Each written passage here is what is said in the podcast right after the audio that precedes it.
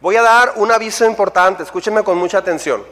Si uno de estos domingos viene alguien de la política, vamos a decir el alcalde o alguien, es, en serio esto que estoy diciendo, ah, vamos a, es importante que podamos comportarnos apropiadamente. Ha sucedido que a veces va un alcalde o va alguien de la política a una iglesia cristiana y no falta algún político religioso que se acerque a la persona y les diga, oiga, hay muchos baches en mi calle, oiga, y pues están robando si están haciendo su trabajo. No es, o sea, nos está representando. Si usted se acerca a alguien así y, y le dice algo equivocado, o al saludarlo, dice, pues fíjese que yo soy de otro partido, pero pues bueno, Dios lo bendiga. O sea, si hace algo así usted, nos va a poner en mal a toda la iglesia. ¿Sí me explico? De hecho, yo le pido a Dios en este momento que quien haga algo raro, que suba 10 kilos en una semana. Entonces, y luego, si viene, por ejemplo, algún influencer, ah, alguien, algún artista, alguien conocido en los medios, en, la política o en los medios de comunicación, ah, esas personas necesitan ir a un lugar donde puedan sentirse a gusto, un poquito incógnitos. ¿Me estoy explicando? Porque son personas muy públicas, entonces si en, el momento de los saludos, pues no, vamos a hacer una fila de 15 personas para saludarlo, ¿no? O, fotos, o por ejemplo, suponiendo que viene un día Luisito Comunica, eh, o, alguien de BTS, por ejemplo. Eh, si, viniera un día, pues salúdelo normal. ¿no? ¡Ah! va a ser algo así, por favor, porque se ve muy mal, ¿ok? Este, pero, eh, por ejemplo, si viene un día el alcalde, porque ya lo invitamos, es probable que venga en alguno de estos domingos. De hecho iba a venir hoy, pero al último no pudo por algunas circunstancias. Este, es importante que podamos saludarlo y darle el respeto, el honor como alcalde de la ciudad. ¿Sí me explico? Eh, tampoco ignorarlo. ¿Qué tal? No, no, o sea, salude lo normal y todo. ¿Sí me estoy explicando? ¿Sí? Muy bien. Entonces, el que haga algo raro, que suba 10 kilos en un fin de semana y que los baje hasta dentro de 5 años. Así. Ah, y que en Navidad se le sumen otros 10, aunque no coma ni menudo, ni pavo, ni nada, ni tamales. Que así sea, Señor. Ok. no se crea. Este, como somos, normales, amables. Somos chidas, ¿verdad que somos chidas? Muy bien. Usted que viene por primera vez, siéntase en casa, siéntase muy bienvenido. Eh, nos hemos preparado para poder a compartirle algo muy importante de parte de Dios para usted. Y yo estoy listo. ¿Usted está listo? ¿Está lista? Muy bien, vamos a comenzar entonces. Señor, te damos muchas gracias, Señor, por todo lo que tú has hecho, por todo lo que nos has bendecido. Muchas gracias, Señor, te damos. En el nombre de Jesús, ayúdanos, por favor, Señor, a poder entender tus prioridades, a poder entender tu voluntad, poder entender lo que tú estás haciendo en nuestras vidas, Señor. En Cristo Jesús oramos, Padre, y te pedimos que, eh, que hables a nuestros corazones porque lo necesitamos, de verdad lo necesitamos. Yo te pido que me ayudes porque yo, yo no puedo hacer esto. Sin ti yo no puedo. Ayúdame, Espíritu de Dios, a, expresar esto de una manera correcta. En Cristo Jesús te lo pido, Señor. Amén. Amén. Muy bien. El tema de hoy, eh, por cierto, en el boletín de ahora ya viene las primeras dos hojas para tomar apuntes. Al reverso también ya puede hacerlo, porque algunos así como que dicen, es muy poquito espacio. Muy bien. ¿Cuál es el tema de hoy? Escogiendo el mejor futuro. ¿Puedes decirlo conmigo? Escogiendo el mejor futuro. Una vez más, escogiendo el mejor futuro. Ese es el tema del día de hoy. ¿Ok? Y quiero comenzar con eh, unos textos muy importantes. Proverbios 18. Recuerde que hoy es el 70% de la predicación y el otro 30% está aquí en el devocional, día a día. ¿Ok? Proverbios 18. Fíjese muy bien. ¿Lo leemos juntos, por favor? El de sabio, juntos conmigo. El de sabio corazón acata las órdenes, pero el necio y rezongón va camino al desastre. Muy bien. Dice la Biblia que una persona sabia es una persona que sabe acatar órdenes, sabe, eh, sabe escuchar y sabe obedecer. El problema es que en nuestras vidas muchas veces no somos sabios nosotros y tomamos decisiones equivocadas y luego cuando nos quieren corregir no nos dejamos corregir. Ese es un problema muy serio que tenemos. De hecho, escuche muy bien, muchas personas, muchos de nosotros batallamos eh, porque no tenemos un corazón sabio, o sea, no sabemos tomar decisiones sabias, tomamos decisiones muy equivocadas, sea en el matrimonio, en, la familia, en las finanzas, en, muchas áreas tomamos muchos problemas. Entonces, si usted está decidiendo en su vida sin sabiduría, usted va a tener problemas toda su vida, o sea, toda su vida va a tener problemas y dificultades, a menos que aprenda a decidir sabiamente. Por ejemplo, ah, dice, el de sabio corazón acata las órdenes, o sea, es una persona que es enseñable. Diga conmigo, enseñable. Mucha gente no es enseñable, ¿sí? Ah, pero el necio y rezongón va camino al desastre. Necio es una persona que sabe que está haciendo mal, le explican, le dicen, pero de todas maneras está determinada esa persona a hacer lo que está haciendo. No hay manera de que esa persona cambie de parecer. ¿Por qué? Porque tiene un problema de necedad. Esa persona puede decir, yo quiero tener un nuevo comienzo, pero por su necedad va a volver a hacer lo mismo. No puedes decir, quiero un nuevo comienzo en mi vida y seguir haciendo lo mismo. Tienes que hacer las cosas diferentes. ¿Me estoy explicando? Entonces, durante todo este año, mi meta es ayudarle a, poder tener un comienzo muy profundo con Dios. Usted que es nuevo, un nuevo comienzo, pero ahora con Dios. Y usted que ya tiene tiempo de cristiano, un comienzo profundo con Dios. Es decir, no solamente mojándose los pies, échese al lago. Eso es lo que vamos a ver en, este, en, todo este año. ¿sí? Está el año ya programado prácticamente para diferentes series y temas. Y yo comenté que íbamos a empezar una serie, o sea, un nuevo comienzo, eh, le, pusimos alguna publicidad serie, pero en realidad nuevo comienzo es lo que estamos haciendo en todo este año. ¿Me estoy explicando? Ah, pero dentro de Nuevo Comienzo hay series que vamos a ir agregando. El día de hoy comienza una serie nueva que tiene que ver con sabiduría. Es la clave para una vida diferente. ¿Sí? Esa es la serie que vamos a comenzar el día de hoy. Ah, hay otro texto que quiero compartirle. Juntos, por favor. Así de dulce sea la sabiduría a tu alma. Si das con ella, tendrás buen futuro. Tendrás una esperanza que no será destruida. Lo invito a que el día de hoy veamos cuatro propósitos. Diga conmigo, cuatro propósitos. Estos son los cuatro propósitos más importantes que usted puede hacer en su vida. O sea, estas cuatro cosas que hoy le voy a hablar son las cuatro cosas más importantes que usted puede hacer en este año o el resto de su vida. Esto va a marcar un parteaguas en su vida. ¿Me estoy explicando? Y todo tiene que ver con sabiduría. Hay personas que pasaron por un divorcio tiempo atrás, están comenzando otra relación igual como antes, no ha cambiado nada, van a fracasar. Hay personas que no buscaron a Dios porque su enfoque era el trabajo principalmente. Están ahorita igual, nada va a cambiar, tiene que haber un cambio, algo tiene que transformarse, algo tiene que morir y algo tiene que crecer en nuestro corazón. Jesús lo dijo muchas veces. Entonces, estos son los propósitos de la formación de su vida. Son propósitos que van a formar tu corazón, te van a preparar para toda la vida, ¿sí?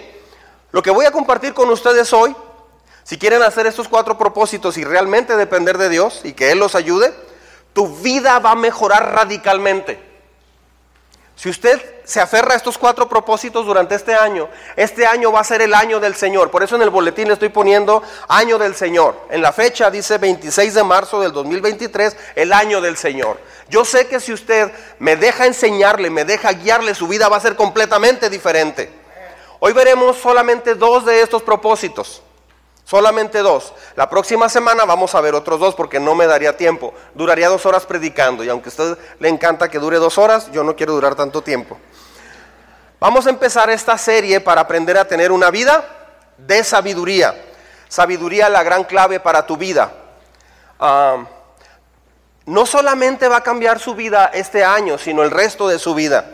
Estos cuatro propósitos van a transformar su corazón te harán la vida mucho mejor si te enfocas realmente. Vienen eh, a nosotros de la vida de una persona que todos hemos oído de él. Se llama Moisés. Por cierto, no es Moisés, como algunos han dicho, es Moisés. Algunos se les lengua la traba y dicen Moisés. Es Moisés, ¿ok? Es, uno de los hombres más grandes de la Biblia. O al menos el más grandioso de los más grandes del Antiguo Testamento. Moisés llevó a los judíos, después de 400 años de esclavitud, a la libertad. Eso hizo Moisés. Retó a la nación más grande del mundo, eh, que era Egipto, y retó a Faraón y liberó a un millón de personas. ¿Quién ha hecho eso? ¿Quién ha hecho eso? Dios le dio entonces los diez mandamientos, escribió los primeros cinco libros de la Biblia, Génesis, Éxodo, Levítico, Números y Deuteronomio. Ah, es lo que el pueblo judío le llama la Torah, en eso está basado el judaísmo. Ah, ahora, pregunta, ¿por qué Dios utilizaría a este hombre de una manera tan sorprendente? Piensa en esto, por favor. O sea, ¿por qué Dios usó a Moisés de una forma tan increíble? ¿Ha pensado en eso? O sea, ¿qué tiene Moisés que no tengamos nosotros? Lo que hizo Moisés, las decisiones que él tomó, ¿usted las puede tomar? Sí. ¿Es imposible imitar la vida de Moisés? No, no es imposible. Dios quiere que aprendan los principios. Usted no va a ir a, Ucrania o a Rusia, va a decir, deja a Rusia, va a decir, deja ir a los ucranianos. No va, no, no va a hacer eso en México o en alguna parte, no. Pero los principios que hizo Moisés, que aplicó a su vida, sí los puede llevar usted a cabo.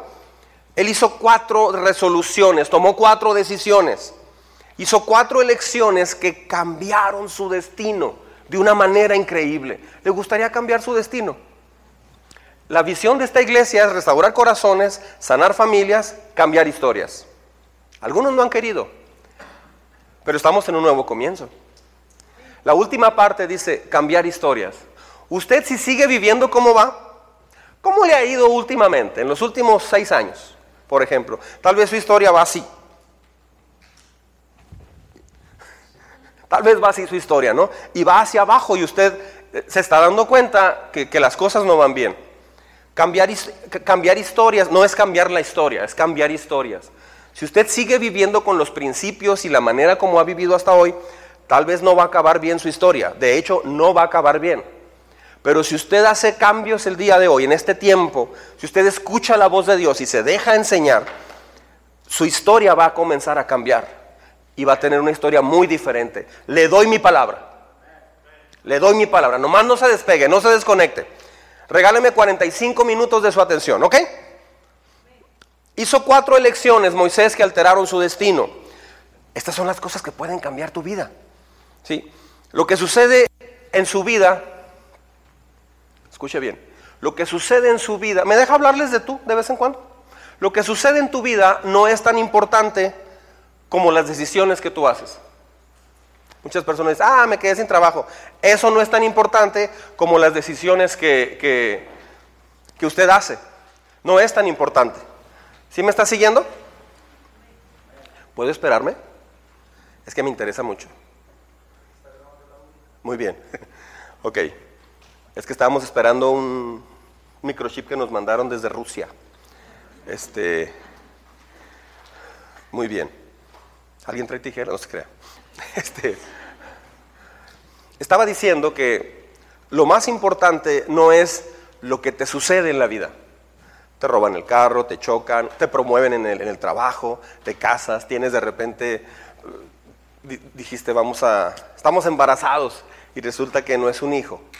Eh, este, Magali, por ejemplo, está esperando, resulta que no es un hijo, son seis. ¡Qué bendición!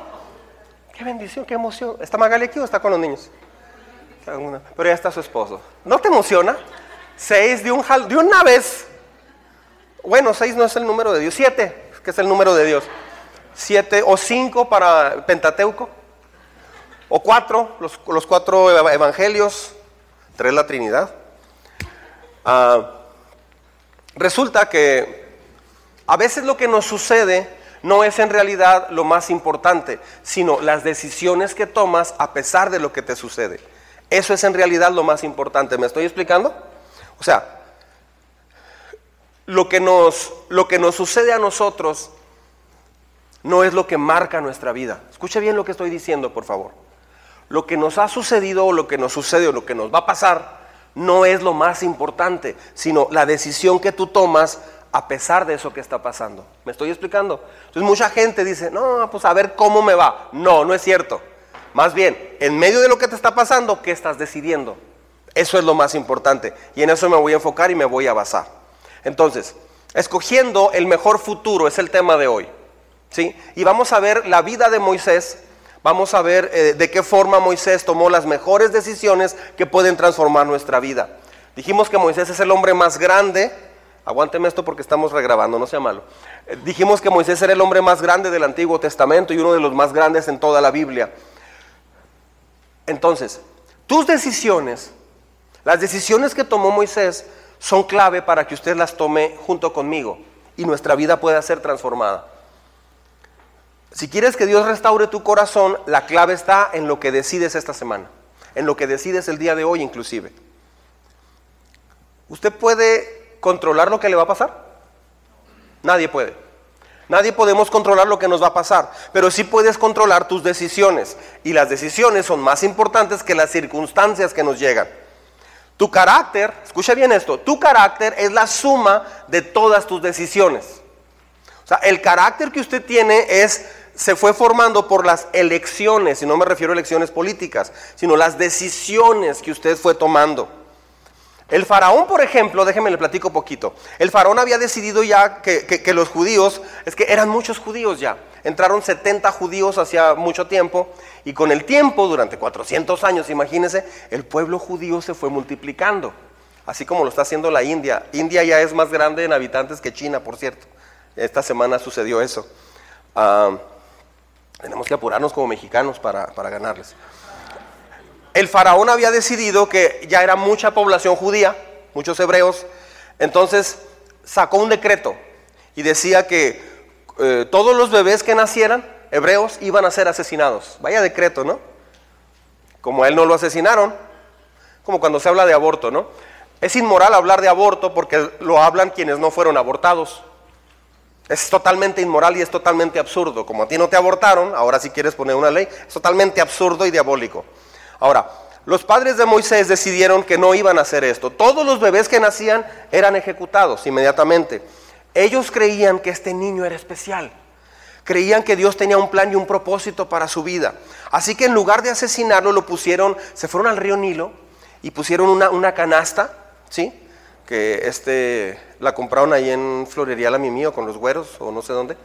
La calafatearon con brea y, pusieron allí al, al bebé. Resulta que como a unos 100 metros o 200 metros estaba allí el, equipo, los, asesores o las ayudantes, la servidumbre de la hija de Faraón. Entonces, vamos a decir, la corriente iba para allá, dejan al bebé, y ahí va el bebé. Y se lo fue. Ahí va. Y entonces alguien dice, una canasta y la agarran y la, la, hija de Faraón ah, ve al bebé y se enamora del bebé, le encanta el bebé y decide tomarlo con ella y decide adoptarlo. Vaya futuro, vaya cambio, ¿eh? O sea, de buenas a primeras eres ah, nieto de Carlos Slim. Sea, de buenas a primeras eh, ya puede cambiar tu futuro de una manera increíble. Ahora eres nieto de Faraón. Estaban por asesinarte y ahora eres nieto de Faraón. Ah, entonces, vamos a ver un texto. Abra su Biblia conmigo, por favor. Libro de Hebreos capítulo 11. Hebreos capítulo número 11. Usamos la nueva versión internacional. En este año vamos a cambiar a la nueva traducción viviente. Hebreos capítulo número 11. ¿Sigue conmigo? Muy bien. Hebreos 11, verso 23. Hebreos 11, 23. Dice, por la fe Moisés, recién nacido, fue escondido por sus padres durante cuántos meses? Tres meses, porque vieron que era un niño precioso y no tuvieron miedo al edicto del rey. Por la fe Moisés ya adulto, subraya esta palabra que sigue, renunció a ser llamado hijo de la hija de Faraón, Prefirió ser maltratado con el pueblo de Dios a disfrutar de los efímeros placeres del pecado. Consideró que el oprobio, perdón, ¿estoy bien? Consideró que el oprobio por causa del Mesías era una mayor riqueza que los tesoros de Egipto porque tenía la mirada puesta en la recompensa.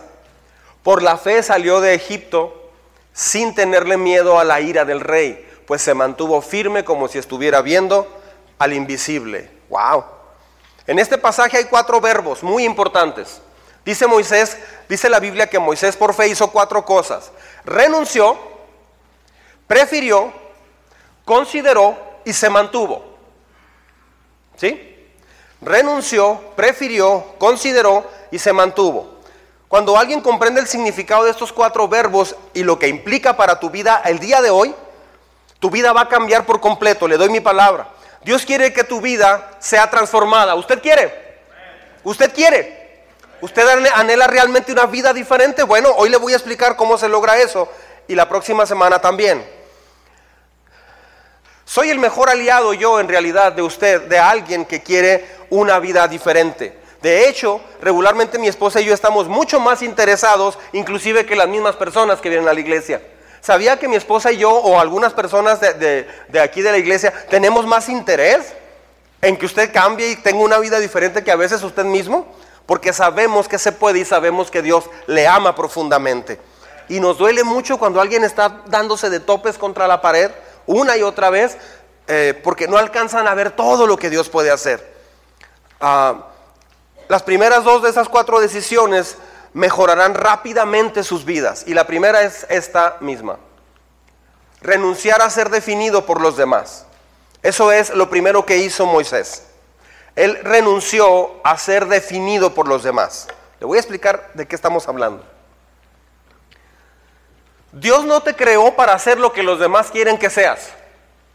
Dios no te creó para que seas lo que tu esposo quiere que seas. Dios no te creó para que tu esposa sea lo que tú quieres ser, eh, que, ella quiere que tú seas. Dios no te creó para que tus papás definan tu vida. A veces los papás quieren definir la vida de los hijos. Dios no te creó para eso. Dios quiere definir tu vida. Hay personas que viven ah, su vida, pero la sociedad está definiendo sus vidas. Ay, no, yo no hago eso porque mi familia me va a criticar si voy a una iglesia. Qué vergüenza. Y entonces te quedas con la familia que van por un camino equivocado, van quebrando sus vidas, van haciéndose pedazos, pero solo porque te da vergüenza que te critiquen, por eso no vas y te quedas allí. Necesitas aprender a renunciar a, ser definido por los demás. Dios no los creó a ustedes, no me creó a mí para que todos los demás nos digan qué es lo que debemos de ser. Dios no te creó para que tus papás te diga por dónde irte y, qué hacer. Ahora, no quiere decir que no vas a hacer caso a tus papás, claro que tienes que obedecer a tus padres, tienen sabiduría. Pero me refiero si tu papá te dice, no, mira, este, no, no, no tienes por qué ir a la iglesia, mejor vive como yo, mejor esto y mejor dedícate a esto, mejor aquí, mejor allá. Hay, personas que dicen, está bien lo que tú digas. Eh, no, deja que Dios te defina. Dios, Dios te hizo para que fueras lo que Él quiere que seas. ¿Puede decir esto conmigo? Dios me hizo para hacer lo que Él me llamó a hacer. Lo que pasa es que tus amigos, primos, hermanos y tíos hacen cosas y tú dices, ah, mi primo ya hizo esto y yo no. Ándale, mi primo ya se va a casar y yo no tengo novia, a ver a quién me consigo rápido. Habla aquí, aquí vaya, trae, tráetela. Preséntamela así como que yo entonces, tú me la presentas. O sea, ¿por qué, es la presión de conocer? Porque ya, eh, ya tiene cierta edad. Ahí, inclusive ahí entra la familia y por favor escúchenme los papás. Una vez una mamá vino y, ay pastor, mire, pues vengo con mi hijo, un pelado de 28 años ya, eh, ya con carrera y todo. Dice, pues él no ha podido casarse, pastor. El muchacho se puso de todos colores. No se ha podido casar. Este, ay, le encargo. Una jovencita, este, que, que, que, que, aunque le sobre, no importa, pastor. Pues el pobre chavo estaba así como que, eh, ¿sí me explico? Este, a la mamá le faltaba mucho sentido como muy imprudente hacer eso, porque era la primera vez que ella venía, él tenía ya tiempo viniendo, y lo primero que hace es decirme, ay, se lo encargo, pastor, cásemelo, por favor. Es que ya, ya hicimos lo imposible, le presentamos todas las tías, mucha gente. ¿Por qué? ¿Por qué? ¿Por qué tiene que casarse? ¿Porque usted quiere nietos? No. Deje, o sea, deja que Dios te defina, deja que Dios haga las cosas a tu tiempo. Ahora, si usted no se baña y no se pone guapo, pues bueno, no, no se va a casar. Bañese y póngase guapo. Entonces, si vas a hacer todo lo que Dios quiere que seas, lo que vamos a hacer en las próximas semanas tiene que ver precisamente con esto. Renunciar, aprender a renunciar a ser definido por los demás. Hay jóvenes que los define su novia. Como ande la novia o como ande el novio, en base a eso dicen, ¿qué tienes, gacha? No, ando bien triste porque mi novio quién sabe qué y esto y lo otro. Su vida está definida por alguien, depende de alguien. No puedes depender de alguien. Una vez una mujer me dijo, ay pastor, es que apenas me dio permiso mi esposo de venir a la iglesia. Digo, ¿cómo que te dio permiso? Sí, porque no me daba permiso, pero ya me dio permiso. Digo, ¿sabías que constitucionalmente tienes derecho a ejercer una religión? Sí, pero no, eh, ay, no quiero tener problemas con él. Entonces esa es una dictaduría. Es un machismo brutal. ¿No? Siéntate con él y dile, mira, el artículo tal de la Constitución dice que yo puedo ir a una iglesia. ¿Por qué me vas a impedir ir a una iglesia? Tú no eres Dios y tú no me vas a dar la vida eterna. De hecho, te veo cómo vives y no se me antoja mucho a veces. Yo necesito ir con Dios. Si no me dejas, o sea, si tú sigues en esa actitud, vas a ver con tu suegro, o sea, con Dios, con mi papá. Voy a hablar con él. Este, ok. No, que no, ¿y por qué tienes que ir? ¿Quién sabe qué? ahí me van a echar a mí, a la iglesia y todo. Ok, está bien. Voy a orar para que Dios te muestre que estás equivocado. Y empiece a orar. Al otro día lo van a atropellar. No sé qué es. Este, pero, pero mucha gente dice, está bien. Sí, como tú digas, Jani. Eh, lo que tú digas, eso voy a hacer. Porque si algo me interesa es tener a alguien que me ame. Entonces, por favor, si tú me, no quieres que busque a Dios, no me importa, pero quiero estar contigo. Se van a hundir los dos. No fuiste creado para ser definido por los demás. Es lo primero que Moisés tuvo que enfrentar. Mire lo que dice el verso 11:24, lo leímos ahorita, dice, juntos por favor, lo lee conmigo. Por la fe Moisés, ya adulto, renunció a ser llamado hijo de la hija de Faraón. Moisés tiene una crisis de identidad impresionante porque él creció como un junior. Él creció como alguien muy, muy rico, fue a, fue a los mejores colegios o tenía maestros particulares. Él, perdón, él sin darse cuenta creció de una manera increíble, tenía todo, era parte de la realeza egipcia. Era el nieto de Faraón. Imagínate andar, o sea, era, la, la primer potencia del mundo en esa época. Cuando él creció, tuvo que tomar una decisión y hacerse esta pregunta, ¿quién soy yo realmente? Eso va a afectar el resto de tu vida. Mucha gente no sabe quién es. A ver, ¿por qué hago esto? ¿Por qué me divierto de esta forma? ¿Por qué hablo estas palabras? ¿Por qué tomo lo que tomo? ¿Por qué cuento los chistes que cuento? ¿Por qué tengo el anhelo que, tengo? ¿Por qué cuando me detiene tránsito hago lo que hago? ¿Por qué cuando veo una mujer hago lo que pienso lo que yo quiera pensar? ¿Dónde aprendí todo eso? Lo aprendiste de la sociedad. La sociedad te está definiendo. Hay un pasaje en la Biblia donde se ve que eh, va a un funeral y, Jesús ve a una mujer que es una madre que acaba de perder a su hijo y era el único hijo que tenía. Su esposo también había muerto. ¿Y sabe qué dice el, texto bíblico? Que la ciudad lo llevaba a enterrar. Y Jesús sana a este muchacho, lo, lo, resucita, mejor dicho, y lo devuelve a su mamá.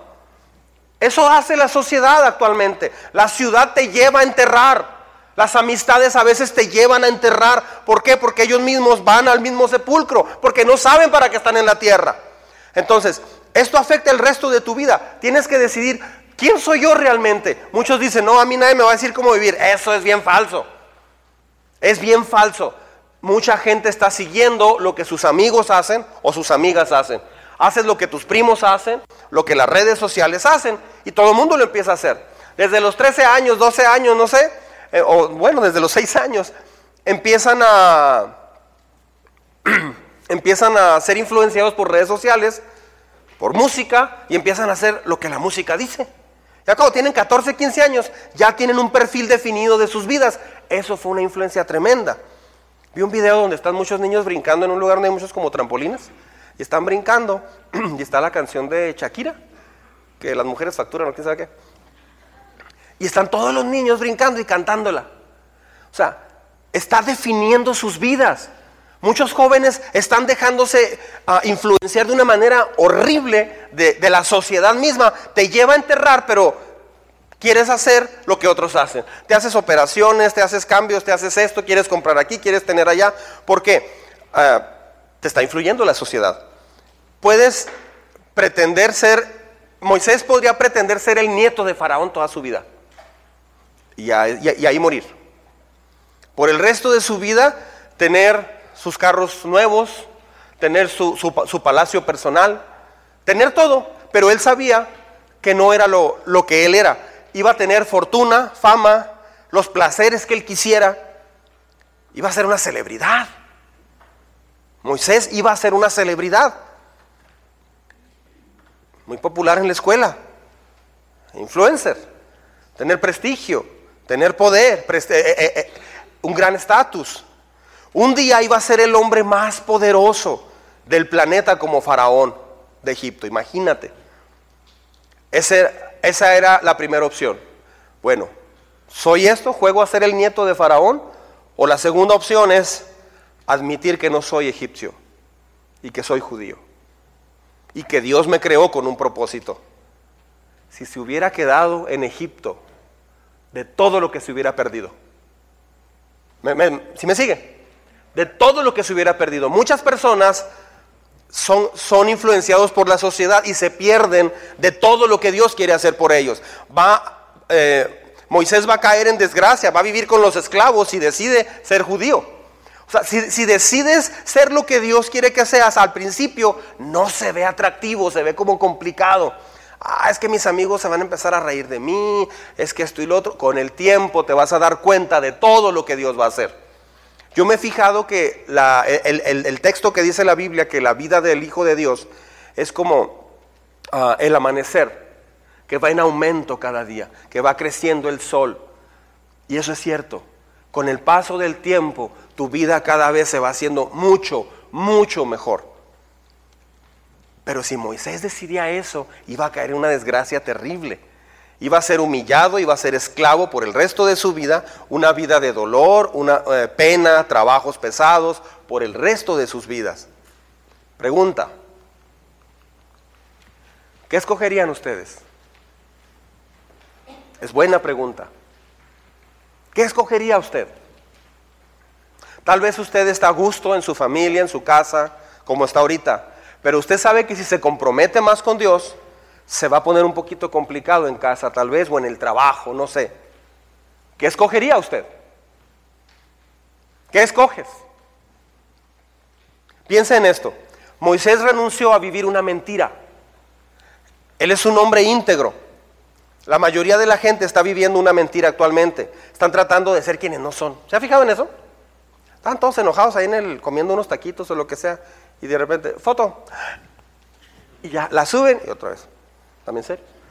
Ah, están tratando de impresionar a gente con cosas que no son verdad y eso causa mucha tensión en nuestras vidas. Moisés insistió en ser lo que Dios lo llamó a ser, en contra de toda clase de presiones. Esta es mi primera pregunta. ¿A quién le está usted permitiendo que defina su vida? ¿A quién? a tu escuela? ¿A quién le estás permitiendo que defina tu vida? a tus amigos, a tus papás, a tu familia. Algunos de ustedes, algunas personas, sus padres ya murieron hace años, pero aún siguen escuchando la voz en sus mentes de que su papá o su mamá les decían ciertas cosas que van en contra de lo de Dios o que querían cierto plan para sus vidas. Están tratando de vivir una visión que no es propia de lo que Dios quería para ellos. Algunas personas están tratando de vivir como les dijo, eh, le dijeron a su ex, su ex esposo o su ex esposa. Ya están separados y todavía sienten esa voz, esa carga. Están permitiendo que controle sus vidas de alguna forma. Algunas personas están tratando de impresionar a otros. ¿Se ha fijado en eso? Quieren hacer lo que la sociedad o la cultura hace. es una competencia. Muchos dicen, yo soy el que decido mi vida. Eso no es cierto, como lo dije ahorita. Tu vida está siendo definida por las redes sociales, por la televisión, por tus conocidos, por, tu familia, por tus traumas, por tus antojos, por tus sueños. Por eso muchos tienen una vida tan vacía y sin propósito, porque están siendo una réplica de la sociedad. No estás siendo lo que Dios te llamó a hacer. Y tienes miedo de ser lo que Dios te llamó a hacer. ¿Sabes por qué? Porque no te has relacionado con Él. Si yo tuviera mil oportunidades de volver a conocer a Dios a los 19 años de edad, yo claro que, claro que me entregaría a los brazos de Dios. Muchos dicen, este, ay pastor, es que usted estaba muy joven, estaba en la flor de la vida cuando se entregó a Dios. Sí y no. Porque a los, a los 19 años yo ya había topado con pared, ya me había dado cuenta que si iba a seguir como todos mis amigos y como yo vivía, no me iba a ir bien. Entonces tuve que tomar una decisión igual a la que tomó Moisés. Usted también tiene que tomar una decisión. Le voy a mostrar unos versículos muy importantes. Mire, Romanos 12.2. Lo leemos juntos, ¿qué le parece? ¿Sí está de acuerdo? o hacemos votación. ¿Quiénes están? No se crea. Vamos a leer. Juntos, no se amolden al mundo actual, sino sean transformados mediante la renovación de su mente. Otra vez esa parte. No se amolden al mundo actual, sino sean transformados mediante la renovación de su mente. Así podrán comprobar cuál es la voluntad de Dios. Es buena, agradable y perfecta. El plan de Dios para tu vida es bueno. Dije, el plan de Dios para tu vida es bueno. Es el mejor que tienes. Es lo único que tienes bueno. El plan que Dios tiene para tu vida. No lo deseches porque es, es lo, lo único que te va a sacar de donde estás. Pero mucha gente no va a conocer el plan de Dios hasta que digan, renuncio a permitir que mi manera de pensar la siga moldeando la sociedad. Y voy a, voy a enfocarme en lo que Dios quiere para mi vida. Hay otro texto, miren lo que dice Éxodo 23, 2. ¿Lo leemos? No imites la maldad de las mayorías. No te dejes llevar por la mayoría. Una vez más, no imites la maldad de las mayorías. No te dejes llevar por la mayoría. En otras palabras, no permitas que la presión de tus compañeros o familiares te lleven a hacer lo que, lo que ellos quieren que hagas. De todos modos, ellos, ah, de todos modos a ustedes no, les agradan al final de cuentas. Ellos no te van a poder salvar. Ellos no te van a ayudar cuando tengas un problema porque ni ellos pueden con ellos mismos. Esa gente que ustedes están tratando de impresionar o que a veces tratamos de impresionar, realmente no les interesamos así mucho, ¿eh? Y no nos van a ayudar cuando tengamos realmente el problema serio. Mire lo que dice Tesalonicenses 2.4, primera, a los Tesalonicenses 2.4. Déjeme lo leo yo. Nuestro propósito es agradar a Dios, no a las personas. Solamente Él examina las intenciones de nuestro corazón. Jesús dijo esto acerca de sus discípulos. Mire lo que dice Juan 17, 16. Ellos no son, está orando por los discípulos y dice, ellos no son del mundo como tampoco yo lo soy. ¿Sí? Juan 17, 9. Mire lo que dice. Sígame con cuidado con este texto, porque mucha gente ha malinterpretado esto. Ruego por ellos, está orando por los discípulos. No ruego por quién. O sea, mucha gente piensa, atención acá, mucha gente piensa, no es que Jesús está rogando por nosotros. No, está rogando por sus hijos, por los que lo siguen, por los que están dispuestos a caminar con Él. Jesús no está orando por ti si tú no tienes nada de interés con estar con Jesús. En, Zacarías capítulo 9, por ahí dice, este, ah, ustedes me han dado la espalda. Así le dice Dios a su pueblo. Ustedes me han dado la espalda. cuando ustedes me busquen, yo también les voy a dar la espalda. Es justo, ¿no? Entonces mucha gente dice, ¿por qué Dios me ha dejado? Es que tú lo dejaste primero. Entonces, esta es la decisión más importante para hacer. Escuche esto. Jesús no ora por todos, solo ora por los que están enfocados en aprender a hacer lo que Él les llamó a hacer. ¿Pueden ustedes eh, decir esto? La mayoría no puede, mucha gente no puede. ¿Sabe por qué? Porque nuestra vida está siendo definida por alguien más. Mucha gente tiene miedo a la desaprobación. tienen miedo que su esposo les desapruebe, tienen miedo que su mamá les desapruebe. Pero ni tu mamá, ni tu esposo, ni tu esposa, ni nadie, ni tus padres te va a poder ayudar en lo espiritual ni en la eternidad. Necesitas primero entender eso. Eres creación de Dios. Pero necesitas volverte a Dios para ser hijo de Dios. Una vez que eso sucede, tu vida comienza a cambiar radicalmente. Necesita, necesitamos decir, voy a, decido renunciar a ser definido por las otras personas. No voy a permitir que la aprobación o la desaprobación forme mi vida. Porque a muchos les da vergüenza. Y luego si tienes un familiar que ya es cristiano y los demás se burlan de él, dices, no, yo no estoy dispuesto a esa burla, no, no.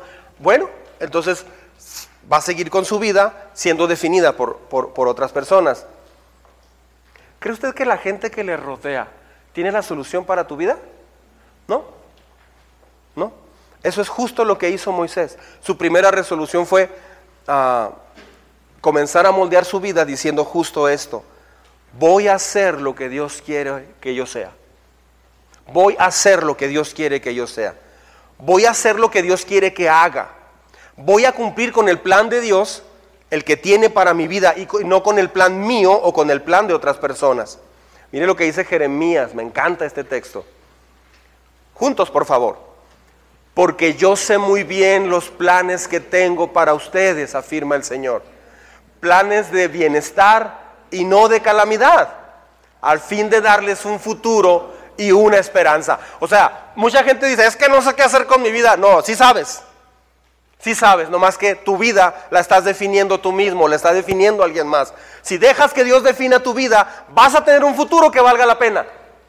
Tu, tu vida va a cambiar radicalmente. Pero mucha gente no toma decisiones porque les da miedo la desaprobación. El verdadero éxito es ser exactamente lo que Dios quiso que fueras. Ese es el verdadero éxito. Como su pastor, yo quiero que usted sea una persona muy exitosa por el resto de su vida. La única forma en que eso va a pasar es que usted decida ser lo que Dios quiere que usted sea. No deje que la economía lo defina. No deje que la presión económica, la presión social, la, diversión o muchas cosas más te defina. ¿Sí? ¿Ya me expliqué en este primer punto? Punto número dos y último de hoy. Escojo el dolor temporal por la recompensa futura. Este está muy bueno. Esto está muy bueno. Si Moisés renunciaba a ser nieto de Faraón, inmediatamente iba a ser esclavo en Egipto. ¿Sí estamos? Eso era lo temporal. Pero a futuro Moisés ah, iba a tener una herencia increíble con Dios. Cualquiera que haya jugado algún deporte sabe esto. Tienes que poner todo tu esfuerzo, tienes que practicar duro. Si vas a hacer algo bueno en algo, tiene que haber dolor, tiene que, haber, tiene que pagarse un precio. vi un, vi un, un documental chiquito de una persona, no recuerdo de qué país, que lo inscribieron para las Olimpiadas. Era hijo del presidente de ese país y lo inscribieron para las Olimpiadas en 100 metros de, nado libre. Solo que había un problema, él no sabía nadar, pero lo inscribieron a las Olimpiadas. Pero él no sabía nadar, literalmente, nadaba de perrito. Pero ya faltaban, no sé, seis meses o no sé, para, para las Olimpiadas. ¿Y qué cree? Ganó medalla de oro. Porque, no traigo el nombre, pero este, resulta que esta persona llegó y nada más había tres competidores para, en, en, en, todo ese ramo. No eran 100 metros libres, era una prueba muy especial, discúlpeme. Pero nomás había tres. Total que llegaron los tres. Y el primero, eh, los dos primeros, últimamente si tienes una salida en falso, quedas descalificado. Antes se repetía, se tiraban y lo, y lo ya se regresaban y lo otra vez volvían a salir. Podían hacerlo hasta dos o tres veces. Ya no. El Comité Olímpico dijo no. Si sales mal, ya quedas fuera. Entonces ya nadie sale mal. Está esperando en la plancha para tirarte. Pues los dos salieron mal. y él se tiró pues, iba, iba a ganar medalla de oro. No, pues iba nadando. Como esos que nadan así como... Una vez yo iba nadando cuando no sabía nadar bien y alguien se tiró a sacarme. ¿Te estás ahogando? No, voy nadando. O sea, ¿cómo iría nadar? Perdón usted la tos. Ah, resulta que, hasta los contagié ven. Resulta que a duras penas llegó. Mal. Y llega y pues ya. Oh. Y ya, le dieron su medalla de oro. Está bien interesante. Ah, pero en realidad en los deportes tienes que pagar un precio muy alto. Papá, quiero ser futbolista como Ronaldo. Ay, mijo. Bueno, deja la sonaja que traes y el vivero y vamos a empezar a practicar. O sea, porque va a tener que practicar mucho. Eso no solamente es una realidad en los deportes, también es una realidad en las finanzas. Las relaciones, por ejemplo, no son fáciles. Tienes que trabajar mucho en las relaciones. Entonces, ¿por qué es esta resolución tan importante en la vida? Porque la mayoría de los problemas vienen de la incapacidad de retrasar la recompensa. O sea, casi nadie sabe o quiere retrasar la recompensa presente. Lo quiero ya. ¿Sí? Todo en la sociedad dice lo quiero todo y lo quiero ahora mismo. Si es gratis, mejor. Quiero que todo sea fácil. ¿Sabe qué? Le tengo una noticia. La vida no funciona así. La vida que vale la pena no funciona así. La razón por la cual usted tiene deudas es por la incapacidad de retrasar esa deuda. O sea, no se supo esperar y, lo necesita ya. Es por eso que la gente tiene deudas. Veo esto y lo quiero ahorita mismo y después a ver cómo le hago. Y llega un momento donde estás endeudado, saturado y tienes que trabajar más. Y cuando trabajas más ya no tienes chance de ir a la iglesia o empiezas a faltar a la iglesia. Entonces, no es un problema de economía, es un problema de que decides por lo temporal en lugar de lo eterno. Otra vez, Moisés escogió el dolor temporal por la recompensa futura. ¿Me estoy explicando?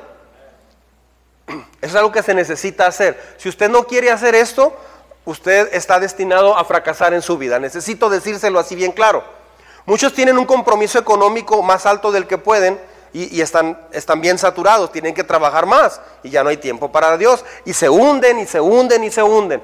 A veces se, está desmoronando ya su corazón y su vida, pero están aferrados a eso, a tener un estatus económico. No pueden renunciar a un sueldo menor para buscar a Dios. No lo van a hacer, ¿eh? A menos que, que, ah, que se topen un día con pared en serio y digan, me equivoqué. Hay gente que he visto que así se ha aventado 20 años. Y después de 20 años me dicen, Sí, tuve que haber buscado a Dios bien hace 20 años. Piensan que como ya se bautizaron y conocen la Biblia, están bien. No, estoy hablando de una vida real con Dios. ¿Sabía que una vida real con Dios es increíble? es verdad, es una vida increíble con Dios. Esto funciona, por ejemplo, también con respecto a la salud. No quiero pagar el precio de tener buena salud. No quiero hacer ni ejercicio, no quiero comer bien, no quiero hacer dieta, este, y, no quiero cuidar mi sueño, me quiero desvelar y quiero hacer esto, quiero hacer lo otro. Quiero hacer únicamente lo que yo quiero para, para sentirme bien. No va a suceder. O sea, sucede en todas las áreas. Porque no pasas el dolor presente por la recompensa futura. Quiero tener sexo ahora. No me interesa, quiero tener sexo ahora. Ah, ¿No estoy casado? ¿Sabía que el sexo fue creado por Dios? Fue creado por Dios, un regalo de Dios, pero fue creado para, para llevarse a cabo dentro del margen del matrimonio. Uh, imaginen los problemas sociales que se evitarían si no hubiera relaciones sexuales fuera del matrimonio. ¡Wow! ¡Wow! Sería un ahorro para el Estado increíble, un ahorro emocional en el corazón de tantas mujeres quiero tener sexo ahora, no estoy casado, pero quiero sexo ahora. ¿Sabe? Eso provoca problemas en las relaciones porque cuando tienes sexo con alguien, le das una parte de tu corazón a esa persona. Hay una unión emocional, eso dice la Biblia, no lo digo yo. Provoca problemas espirituales muy serios. Lo correcto no es fácil de hacer. Somos una sociedad que quiere hacerlo a lo que quiere y ya, punto. Lo correcto no es fácil de hacer. ¿Se ha fijado en eso? Siempre lo correcto te lleva más trabajo. Lo fácil típicamente es incorrecto. Oiga, ¿quiere ganar 10 mil dólares por semana? Sí, ¿qué tengo que hacer? Nomás hacer tres viajes al paso. Ah, y luego, No, pues no más. Él no más. Ah, pues sí. Tenga. Y te da los 10 mil dólares. ¿Y, ¿Y a qué voy al paso? Usted nomás va al paso. Sí, pero, pero ¿a qué voy? Usted vaya al paso. Cuando vaya, me llama y pasa por aquí primero a mi casa. ¿Ok? Mire, llévele esta cajita a doña Gertrude. Esa es mi abuelita. Está allá, pero no la vaya a abrir. Mamá, tengo un trabajo bárbaro. ¿Qué crees? 10 mil dólares por semana, mamá. Nomás llevo esta cajita. Ay, mi hijo, qué bendición del Señor. Normalmente, si es muy fácil, es incorrecto. ¿Me estoy explicando? Si alguien me lastima, pues es fácil que yo lo lastime también. Si alguien me deja de hablar, pues yo también le dejo de hablar. La persona. Lo correcto es perdonar a esa persona, pero no es lo fácil por hacer. Lo fácil es más doloroso, pero es lo correcto y es lo que cambia una vida. Perdonar es doloroso, no quieres dejar ir eso, pero es lo correcto, es lo que va a sanar tu corazón. Si te quieres quedar con eso, te vas a mantener herido por muchos años. Quiero seguir con esa carga. Lo correcto regularmente es decir, no, está bien, perdono, Señor, te va a costar trabajo, pero sí se puede perdonar. Esto le sucedió a Moisés. Él tuvo que tomar esta decisión. Léalo conmigo. Escogiendo antes ser maltratado con el pueblo de Dios que gozar de los placeres temporales del pecado. ¿Sabe? Me encanta la Biblia. ¿Sabe por qué? Porque la Biblia siempre dice la verdad. Note que dice, escogiendo antes ser maltratado con el pueblo de Dios y luego dice, antes dice que gozar de los placeres temporales del pecado. O sea, la Biblia dice que el pecado se goza, pero es temporal. ¿Sí me explico? O sea, el pecado sí te causa gozo, si no nadie pecaría. O sea, el pecado es atractivo. ¿Sí me estoy explicando? El, el, pecado es divertido, la Biblia lo admite. Nadie pecaría si fuera muy doloroso, yo creo que no. Pecamos porque es agradable y es agradable quebrantar la ley. Aún la Biblia lo dice, pero también dice que el placer es temporal, es efímero, se acaba, es a corto plazo. Entonces mucha gente escoge pecar, pero es a corto plazo. ¿Sí? Dios nos da libre decisión, libre albedrío para escoger, pero no está libre de consecuencias. ¿Me estoy explicando? O sea, cuando usted decide pecar, no está libre de consecuencias. No sé si me está explicando. Cada vez que tomas una decisión de pecar, viene el paquete de prestaciones, la catapixia está incluida. En la catapixia está también las consecuencias. Puedes tener sexo con toda la gente que quieras, pero es muy probable que te vas a embarazar, te decida o te dé una enfermedad o se dañe totalmente tu espíritu y tu corazón. O te tengan por alguien casi de la calle. Entonces, esa es una consecuencia de la que no estás libre. Somos libres de escoger lo que queremos hacer, pero no somos libres de las consecuencias. ¿Me deja repetir eso? O sea, eres libre de hacer lo que tú, decidas hacer, pero, ah, pero va a traer consecuencias. Dice que Moisés escogió ser maltratado, o sea, tener dolor a corto plazo, para recibir una recompensa a largo plazo. Fíjese bien, ¿eh? esto está bien interesante. Voy, voy acercándome al final. En el versículo que leímos al principio, dice que Dios escoge a Moisés. ¿Estamos? Así como te escoge a ti. Dice, voy a usar a este hombre, a esta mujer. En este caso es un hombre. Pero ya una vez que estaba grande, Moisés tuvo que escoger también a Dios. Muchas personas no saben que fueron escogidos. Dice la Biblia que Dios te escogió a ti antes de la creación del mundo. Dios hizo el mundo para que tú habitaras en él porque te ama y tiene un plan para tu vida. Y un día que usted muera o se acabe todo esto, Dios quiere que usted esté en la eternidad con Él. Todos somos eternos. Pero muchas personas no escogen a Dios. ¿Por qué? Porque escogen mejor lo temporal. Pero lo temporal se va a acabar muy pronto. Moisés escogió lo futuro mejor a lo temporal. La vida cristiana no se trata de renunciar solamente. Fíjese, Moisés escogió a Dios y, no sé, mucha gente, muchos cristianos dicen, hay gente que me ha dicho, oiga pastor, Y entonces empiezo a ir ahí a la iglesia. ¿A qué tengo que renunciar? Ya no puedo emborracharme, ¿verdad? Ya no puedo contar chistes así albures y de triple sentido y todo eso. Ya no puedo decir así palabras floridas. Ah, tampoco puedo fumar, ¿verdad? Tampoco puedo ver esto, ver aquello, ir allá, etc. Todo mundo piensa que la vida cristiana es no, no, no, menos, no, no y no. Eso no es la vida cristiana. Si usted ha entendido eso, está equivocadísimo, equivocadísima. La vida cristiana no se trata solo de renunciar a algo. La vida cristiana es decir, renuncio a esto, pero voy a abrazar todo esto. Dejo esto a cambio de todo esto. Yo sería el primero en bajarme de aquí y, alejarme de Dios si solo fuera a renunciar a cosas. Claro que no, yo renuncié a muchas cosas porque Dios me, me, me explicó, aprendí, entendí que lo que Dios tiene es 100 veces mejor que lo que yo estaba haciendo. ¿Conoce la historia del cochinito y la jirafa? Estaba el eh, estaban abajo de un árbol de manzanas y se estaban cayendo todas las manzanas y, la jirafa andaba toda raspada, toda espinada, porque estaba buscando arriba las mejores... Eh, ¿Dije la jirafa?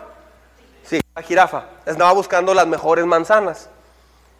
Y el cochinito le dice, ¿cómo estás tonta, jirafa? Acá hay un chorro de manzanas tiradas. ¿Qué andas allá buscando? Y lo volteé a ver la jirafa y estaban todas las manzanas que se cayeron, se pudrieron, estaban llenas de hormigas, de insectos, y son las que se estaba comiendo el cochinito. La jirafa dice, dice, andas toda cortada, toda raspada por las ramas. Dice, sí, pero estoy comiéndome las mejores manzanas. La vida cristiana, muchos piensan que es, no, renuncio a todo. Ya no, ya, no, eso no es la vida cristiana. Dejo esto por esto que es mucho más grande. ¿Sí me estoy explicando? Entonces, la vida cristiana no es una renuncia, es un intercambio de lo que no vale la pena por lo que sí vale la pena. Algunas personas creen que eso es la vida cristiana. No, renuncio a esto, pero escojo esto otro. Lo negativo siempre es seguido de algo positivo en, en la Biblia. Cuando Moisés creció, renunció y escogió. ¿Usted estaría dispuesto a renunciar a qué?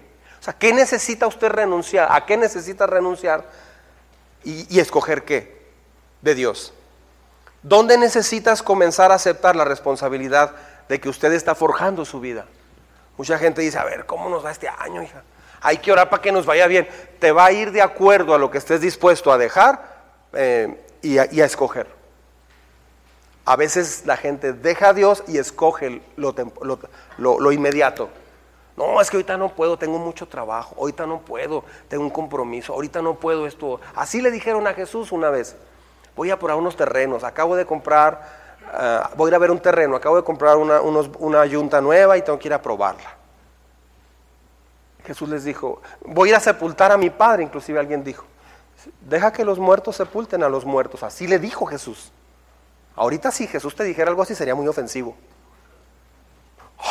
O sea, ¿Qué onda, Señor? ¿Viste lo que dijo? Qué, gacho, ¿eh? qué insensible. No era popular lo que decía Jesús, pero Él es Dios eterno. Él te creó y Él sabe todo. Él es todo sabiduría. Por algo dijo eso, porque Él sabía que siempre tenemos algo que nos está estorbando. ¿A quién está usted culpando? ¿A quién está culpando de su infelicidad?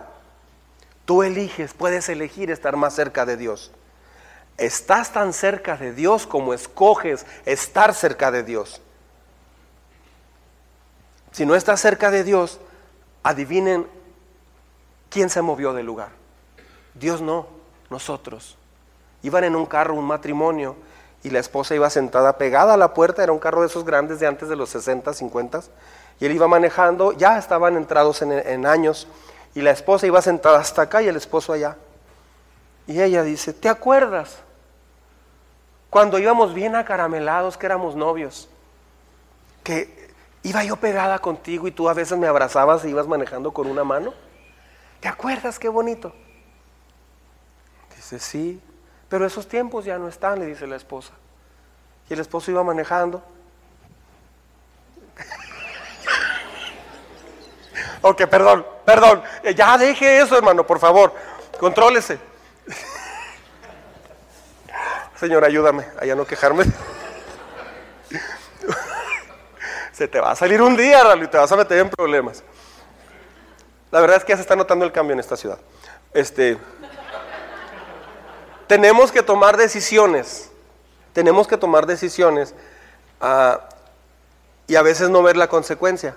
No, no, no, vemos la consecuencia de lo que decidimos antes. Pues esta mujer iba muy triste porque su esposo estaban lejos ahora. Y el esposo iba manejando y le dice, pues es que tú ya no te sientas cerca de mí. Tú te hiciste para allá. Yo no puedo porque voy manejando. Ella se quedó pensando un momento. Dijo, sí es cierto, ¿verdad? Es que yo sentí como que ya te estorbaba. Dice, no, de hecho yo estoy triste porque ya no te sientas acá. Yo pienso que has estado enojado conmigo, enojada conmigo por un tiempo. No, yo pensaba lo mismo. No, yo pensaba que tú pensabas, no, pues no piensas que yo pensaba. Pues ya, estaba aquí la criatura. Bueno, se acerca.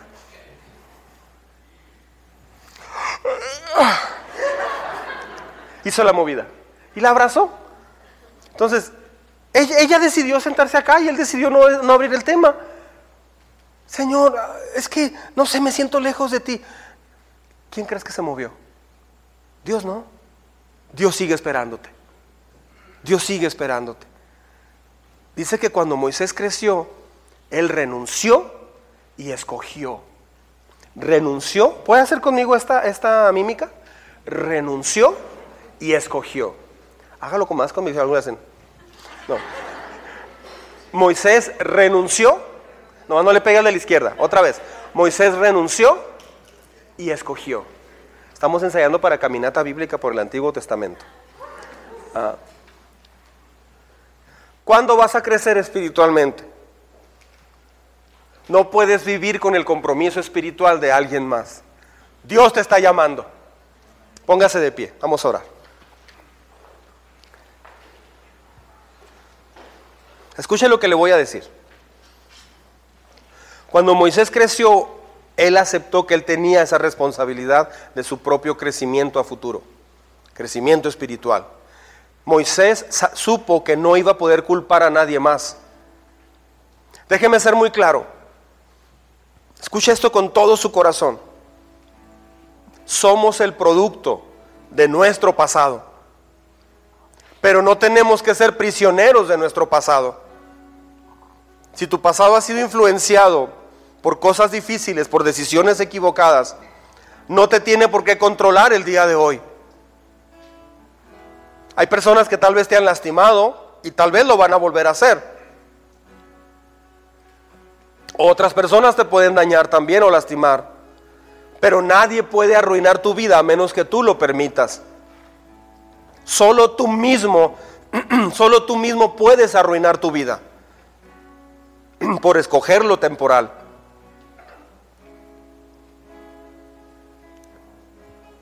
Dios ha prometido que Él te va a recompensar aquí y en el cielo, si caminas con Él. Vamos a tener toda una eternidad para celebrar y vas a ir viendo aquí en la tierra las recompensas de caminar con el Señor, aún en medio de etapas difíciles. El dolor a corto plazo por la recompensa a largo plazo. Dios está más interesado en tu carácter que en tu comodidad presente. ¿Por qué estoy pasando por estos problemas? Diría alguien. Dios no manda los problemas. Típicamente los causamos por nuestras decisiones no sabias. Pero a Dios le interesa mucho en medio de este dolor restaurar tu corazón. Entonces, ¿qué hago?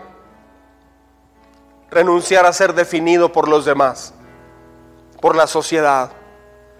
Y en segundo lugar, Escoge la lucha a corto plazo, el renunciar a corto plazo a cosas para recibir una recompensa a largo, a largo plazo. Eso es lo que hizo Moisés. Eso es lo que han hecho muchas personas en el mundo que dicen que su vida fue transformada. Eso es lo que el Señor quiere hacer hoy en tu vida. Yo no sé si usted esté pasando, no, no sé si tú estás pasando por una etapa difícil. Tal vez usted dice, estoy, la verdad estoy muy cansado o muy cansada. Necesito un nuevo comienzo en mi vida. Estoy listo para decirle a Dios, Señor, a partir de hoy renuncio a que este mundo me defina. Quiero que tú seas el que guíe mi vida. Y escojo la recompensa futura al, al gozo temporal. Porque ya me cansé de escoger el gozo temporal. Se acaba muy pronto y solo queda tristeza, vacío y dolor. Justo esto fue lo que me llevó a mí a decidir entregarle mi vida a Jesús. Yo salía de una fiesta contento, pero al día siguiente se había acabado ese momento. Yo me cansé de eso a los 19 años de edad. Así con sus ojos cerrados, yo quiero preguntar si hay alguien hoy aquí que dice, yo lo intenté una vez, pero me equivoqué. Pero no sé cómo lo hizo Dios y aquí estoy otra vez. Si usted está aquí otra vez o está por primera vez, es porque Dios te ama y porque Dios puede perdonar y porque Dios puede comenzar de nuevo contigo. Habrá alguien que quiera decirle eso a Dios hoy. Señor, quiero entregarte mi vida entonces hoy. Alguien que no lo haya hecho antes. Alguien que diga, ya me cansé de vivir en lo temporal, en lo inmediato. Quiero una vida con Dios. ¿Habrá alguien que hoy esté listo o lista para tomar esa decisión? Ya sea venir por primera vez con Dios y entregarle su vida. O ya sea decir, Señor, yo lo había hecho, pero me equivoqué y hoy quiero reiniciar mi vida contigo. Habrá alguien que hoy quiera tomar esa decisión. Hágamelo saber ahí donde está en su lugar, levantando su mano derecha, por favor. Todo mundo con los ojos cerrados. Este es un momento privado. Habrá alguien que hoy quiera tomar esa decisión de reconsagrarse a Dios o entregarse a Dios por primera vez. Quiero dar espacio, quiero dar tiempo, porque Dios quiere hacer grandes cosas el día de hoy. Habrá alguien que quiera tomar esa decisión. Te felicito, mija. ¿Habrá alguien más? Felicidades, te felicito. Buena decisión. ¿Hay alguien más? Muchas felicidades. ¿Habrá alguien más que quiera tomar esa decisión? Gracias, puede bajar su mano por ahorita. ¿Habrá alguien más? Dios te está llamando. Sabe, la batalla que debes de perder es la batalla con Dios. Ríndete a Dios. Entrégate a Él. ¿Habrá alguien más que quiera tomar esa decisión el día de hoy? Muy bien. Las personas que levantaron su mano, yo les invito a venir aquí conmigo, aquí al frente. No les dé pena. ¿Sabe por qué invitamos a venir aquí? Porque Jesús caminó dos kilómetros o más para ir a la cruz del Calvario por ti. No le dé pena, venga, al cabo alguien aquí le va a acompañar de nosotros. Vengan acá al frente, las personas que levantaron su mano. Solo voy a hacer una oración por ustedes. Vengan, acompáñenme, no les dé pena. ¿Por qué no le damos un aplauso a Dios por las personas que van a pasar?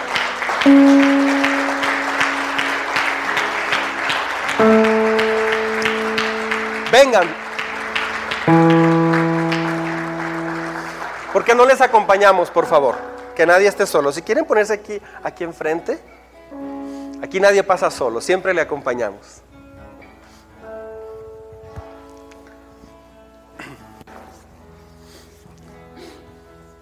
Qué bonito grupo.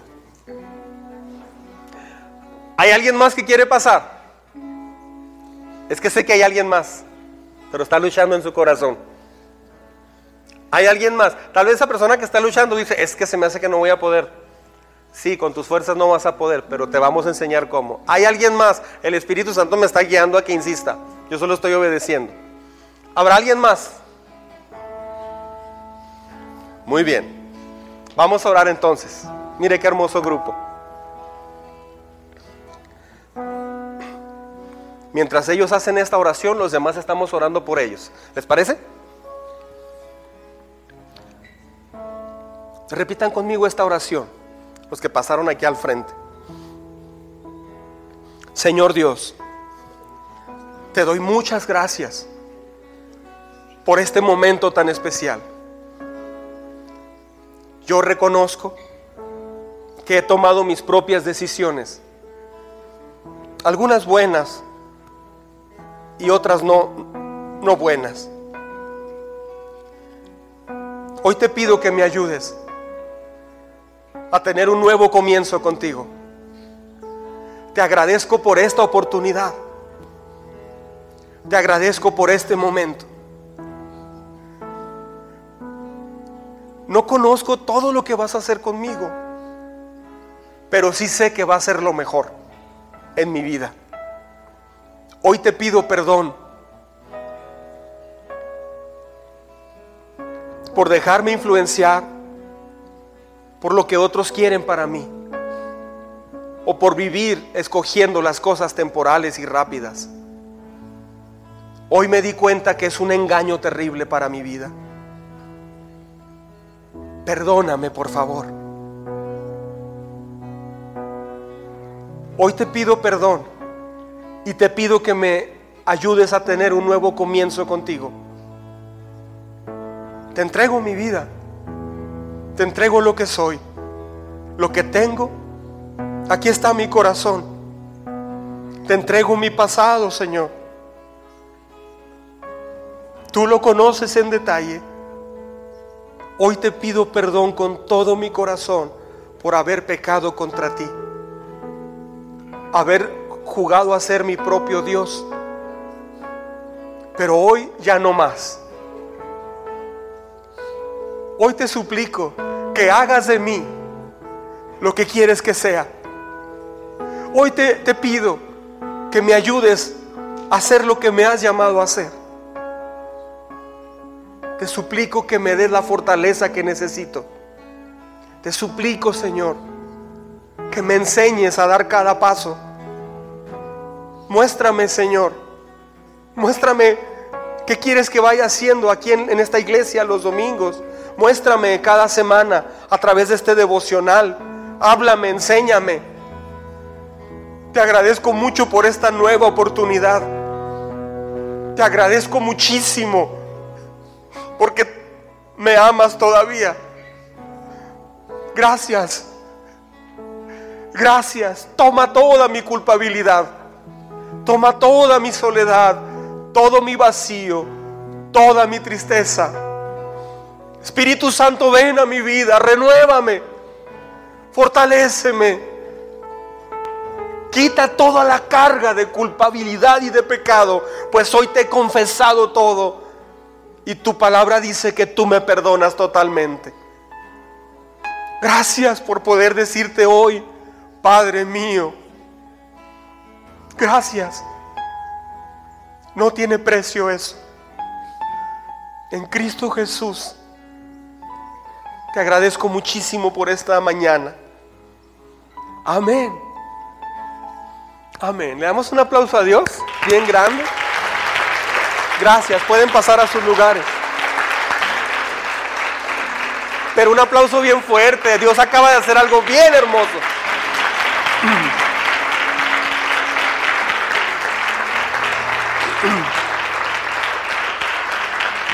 Ahora vamos a orar todos. Vamos a orar. Repita conmigo ahí donde está esta oración. Si usted gusta. Amén. Bueno, yo sé que todos quieren. Es para hacerla de emoción. Vamos a orar. ¿Están listos? todo el que esté listo para hacer un compromiso serio con Dios, ore conmigo. Señor Dios, te agradezco por esta palabra tuya, por este mensaje.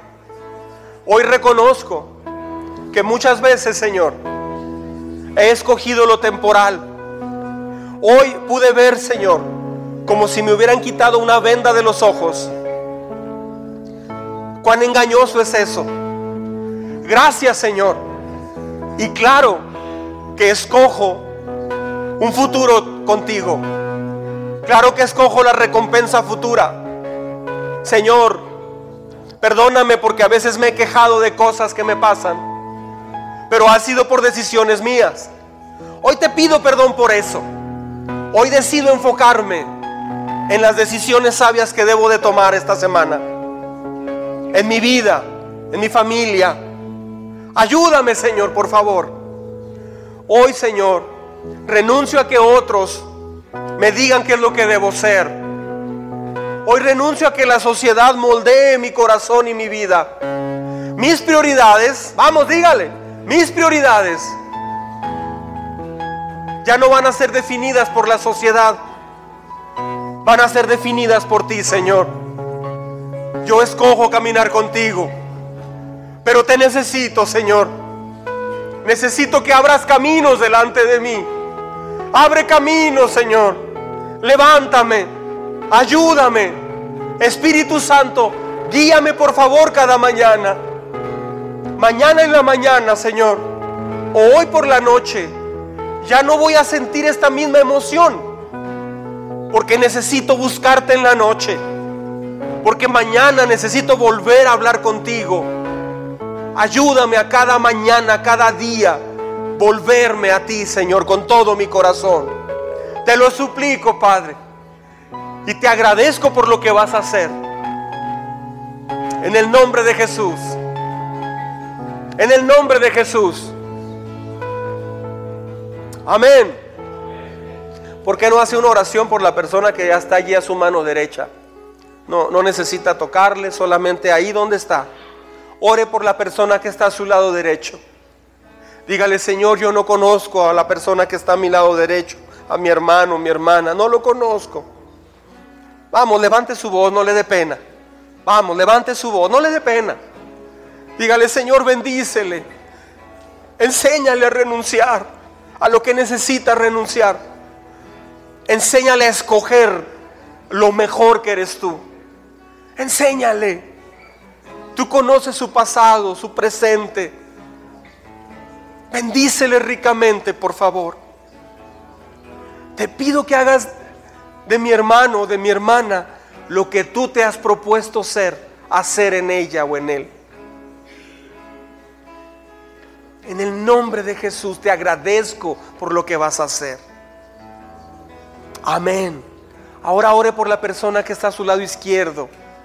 Pídale a Dios por esa persona. Dígale, Señor, bendice a mi hermano, a mi hermana. Ayúdale, por favor. Tú conoces todo absolutamente de su vida. Te pido que tú seas formado en él o en ella. Que tu corazón pueda tocar su vida, bendecir su carácter. Transforma su vida, Señor. Ayúdale, dale la fuerza para renunciar a ser formado por la sociedad, por el mundo. Enséñale a escoger siempre lo eterno, tus valores, tus decisiones, tus prioridades. Gracias, Señor. Gracias. Haz de mi hermano, de mi hermana, lo que tú quieres que sea. Ahora vamos a levantar todos la voz y vamos a hacer una oración juntos por las personas que vamos a invitar durante esta semana, a través de una carta o de una invitación.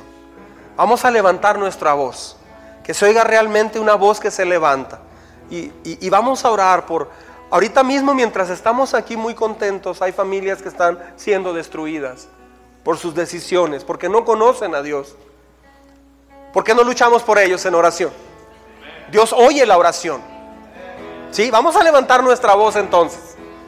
¿Están listos? Adelante, vamos a orar. Levante su voz y ore por los matrimonios, por los jóvenes, por mamás solteras, papás solteros. Ore por ellos, ore por sus familiares por sus amigos, por conocidos, primos, que necesitan de Dios. Ore por ellos. Dígale, Señor, permíteme llevarles una invitación. Transforma sus vidas. Ayúdalos para que te conozcan y sepan quién eres. Quita las barreras que estorban en sus vidas. Dígale, llévame esta semana, Señor, con personas que te están buscando y no saben a dónde ir. Llévame, dígale, preséntese ante Dios y dígale, Señor, ayúdame a llevar una invitación que puede cambiar su vida. Gracias, Señor. Gracias. Gracias por lo que vas a hacer, Señor. Dígale, vamos. En el nombre de Jesús oramos, Padre. Amén. Amén. Dije amén.